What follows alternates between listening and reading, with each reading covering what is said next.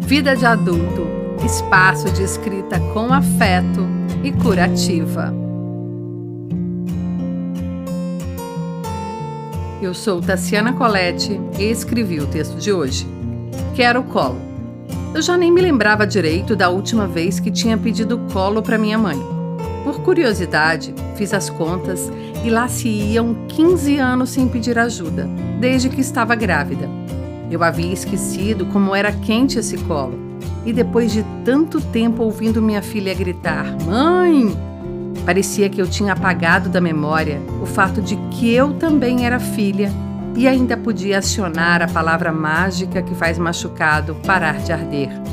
O grito saiu quase sufocado. Mãe, eu preciso de você. A confissão era tão inusitada que ela deixou as panelas no fogo e veio feito trovão. Fez 500 quilômetros em quatro horas.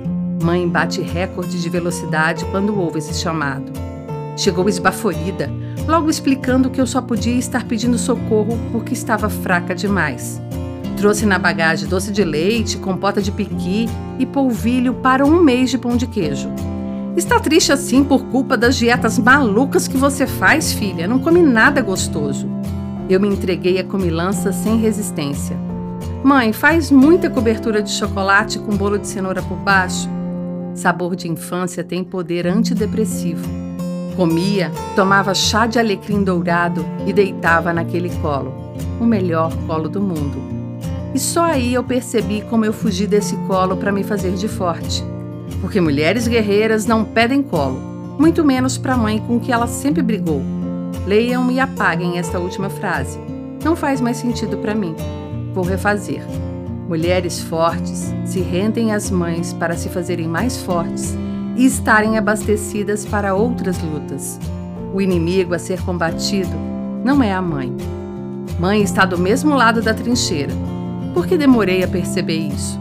Será que ainda dá tempo de viver o que eu perdi?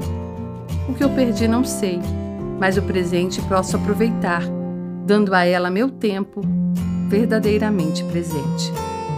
Gritei por socorro há pouco mais de um ano Logo depois, minha mãe precisou fazer uma simples cirurgia de catarata e eu lembro de ter entrado em pânico.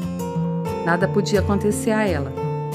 Não agora que eu havia redescoberto um colo vazio. Como no parto, foi por meio da dor que minha mãe renasceu para mim. Fique com a gente também no Instagram.